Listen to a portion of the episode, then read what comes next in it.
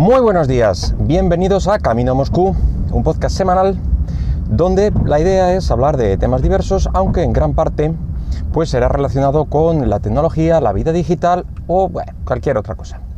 Hoy es miércoles 10 de julio del 2019.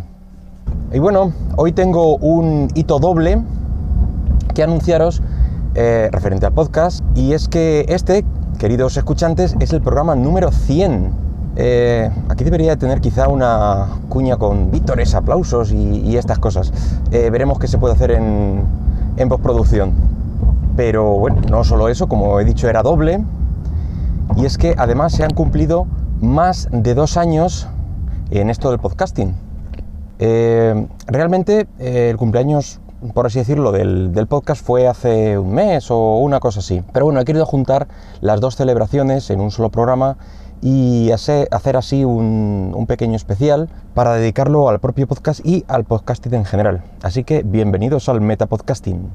Para los más nuevos y que no os hayáis remontado muchos programas hacia atrás, antes de todo deciros gracias, primero por escuchar el podcast, evidentemente, y luego precisamente por no ir a los primeros programas, eh, donde eran, bueno, más mm, pruebas de concepto, de sonido, de aplicación para grabar, pero que bueno, yo subía igualmente.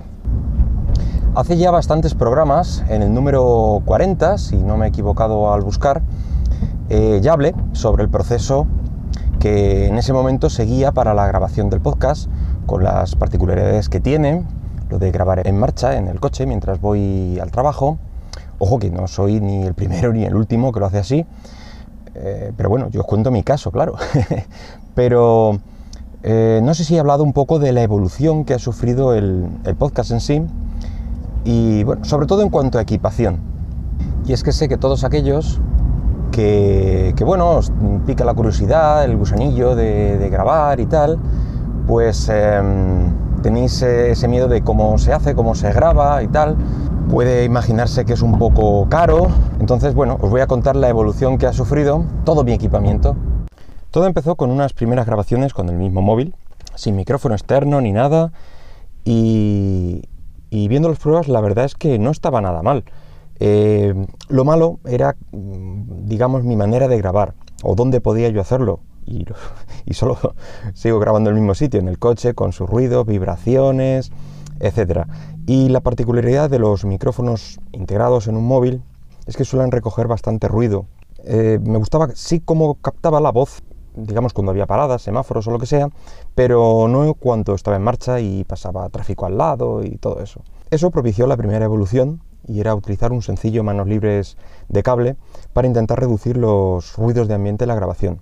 Probé algunos de ellos eh, y ninguno fue satisfactorio, la verdad.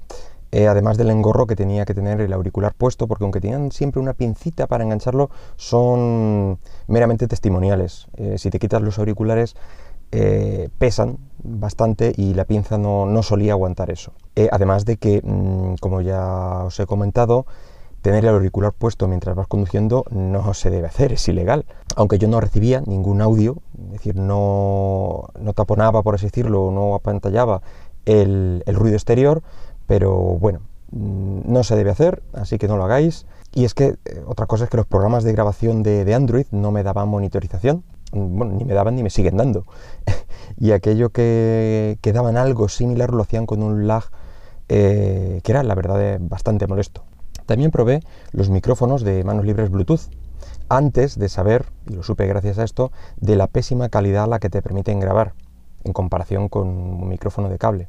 Creo que solo lo usé con uno o dos programas, nada más. Luego empecé a probar los micrófonos llamados lavalier o de corbata, eh, que evitaron el tema del auricular en el oído, así que bien, aunque seguía recogiendo demasiado ruido externo. Y el modelo que, yo compré era totalmente incompatible con las vibraciones del coche. Todo quedaba mm, inaudible. En cuanto había un pequeño bache o algo, eh, distorsionaba. Aunque en las partes que estaba parado sonaba, la verdad es que bastante decente. Eso, en, en esa parte no tengo quejas. Todo esto pues sería arreglado quizá con un control de ganancia algo que los móviles son incapaces de hacer y lo único que hacen en los programas de Android que aseguran controlar esta entrada de micro, lo que hacen, eh, por lo menos las pruebas que yo hice, era bajar el volumen de la grabación, pero la distorsión por, vibración eh, estaba ahí, seguía siendo la misma, pero a menos volumen. Así que decidí dar un paso más allá y probar grabadoras dedicadas. Aunque aquí cometí un pequeño fallo eh, y fue irme algo barato para probar, digamos, el concepto. así que eh, lo que adquirí realmente fue un dictáfono. Aunque ponía grabadora y tal, pero al final es un dictáfono con una calidad de grabación normal, regular. Em, tenía algo, creo recordar que tenía algo de control de entrada, pero no estoy muy seguro. Eso sí, no tenía eh, ¿O si tenía monitorización? Pues no lo recuerdo y si lo tenía no, no lo probé. Pero lo peor que tenía era que grabar con ellos fue o era una completa lotería. Eh, ficheros corruptos, pérdida de alguna pista, en fin, cosas de ese estilo. Por más que lo formateé de una manera, de otra, nada. Eh, si no fallaba una cosa, fallaba la otra. Así que la descarté sin miramientos. Lo siguiente, si no recuerdo mal, fue recuperar mi viejo iPod de segunda generación, que aunque no disponía de micrófono incorporado, pues sí podía instalar cualquiera por el puerto de mini jack de 3,5 milímetros. Em, ¿Y por qué el iPod y no volver al móvil? Pues ya llevaba un pequeño guion en el móvil por aquel entonces y no quería dejarlo todo en el mismo cacharro. De haberlo grabado quizá en casa o en el coche, pero estacionado o andando.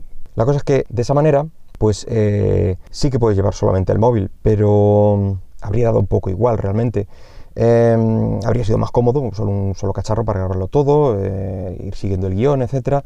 Pero en mi caso, que tenía que tener eh, en, la pinza del coche con las guías para, ir viendo el guion y tal, pues eh, prefería tener por un lado la grabación y por otro el guion. Como digo, empecé con un manos libres, los que yo consideraba de mejor calidad, y de ahí volví a pasar a los micros de corbata. Realmente sufrió la misma evolución y los mismos resultados que en el móvil. El micro en marcha generaba mucha distorsión, al igual que, antes, y los que no generaban distorsión pues dejaban mucho que desear. Así que decidí dar el salto a una grabadora un poquito mejor, que me permitiera controlar de verdad la, entrada y salida, monitorizar si me hiciera falta en algún momento. Así que eh, me fui a Amazon, esto fue allá por febrero del año pasado aproximadamente, y costó unos 40 euros, si mal no recuerdo. Em, es de la marca Evister, se deletrea E-V-I-S-T-R y lamentablemente en estos momentos parece que no se puede adquirir. Ayer mismo pasé por la web y por el link de compra, vamos, y no hay, no hay unidades disponibles. Em, y para mí, esta grabadora la verdad es que está funcionando las mismas maravillas, especialmente por el control de entrada que permite que aquellos micros que me generaban esa distorsión por, la, por vibración de la, que, de la que os hablaba, pues bajar esta entrada eh, hasta que ya no saturan por el ruido y los baches, etcétera. Aunque creo que al principio hice algún que otro programa con los micros, mm, digamos, de serie que, incluyen la grabadora. Eh, para mi gusto está diseñado para otra cosa. Estos, eh, este tipo de micrófonos recogen todo de todos lados, justo lo contrario a lo que yo necesitaba. Así que volví a los micros de corbata. Pero en este caso ya puedo usar el que, el que es medio decente, al poder regular la, la entrada, como digo. Y con esta configuración estuve tirando un tiempo hasta que me entró el gusanillo de, un micrófono más direccional para intentar evitar más ruidos exteriores y bueno, aunque digamos que la rumorosidad general del coche era inevitable, pero sí podía evitar bastante pues eso que me quitaba. Así que eh, me decanté por un, por un micrófono de tipo mini shotgun, de estos que se ponen en las cámaras de vídeo o en las cámaras de fotos DSLR, evidentemente cuando vas a grabar vídeo. Encontré uno dentro de mi presupuesto y actualmente es el que vengo usando desde hace un año y es el que me estáis escuchando ahora mismo. Lo único que ha ido variando es el sistema de enganche al cinturón de seguridad, eh, ya que ahora lo hago con una pinza de estas de, las Action Cam, que como el micro en, el soporte tiene eh, el típico agujero de rosca estándar de fotografía, al igual que la pinza, pues eh, todo perfecto, todo encaja. Eh, ¿Qué más evolución ha sufrido el podcast en estos dos años? Eh, bueno, pues el alojamiento, también lo he llegado a comentar. Y como ya sabréis, al principio publicaba y alojaba el podcast en Evox, pero debido a, diferencias irreconciliables, pues tuvimos que dejarlo. Eliminé todo el contenido para alojarlo en Anchor, escrito Anchor, que es donde lo sigo alojando, aunque también eh, sigo dejando que se autopublique en Evox, aunque lo tengo un poco desatendido, se va subiendo el solo y yo me desentiendo y de hecho me consta que, algunos de vosotros pues me escuchéis por esta plataforma. Eh, decir que para la escucha, pues bueno, tiene un pase, pero para el tema del alojamiento, la calidad de los audios, etcétera, eso ya es otro cantar. Eh, ¿Qué más cosas? Pues otro cambio que los más antiguos del lugar habréis notado es la eliminación de la música de entrada eh, la cabecera y la de, y la de final. Em, y es que, pues bueno, decidí deshacerme de ella para ir directo al grano y aunque he recibido algunos comentarios que la vuelva a poner o que ponga música al principio, a los que me lo habéis dicho supongo que desconocíais que antes sí que la tenía. En fin, ¿qué opináis vosotros al respecto? ¿Os gustaba más con la música, sin ella? Y cosas que me gustaría cambiar en los próximos programas.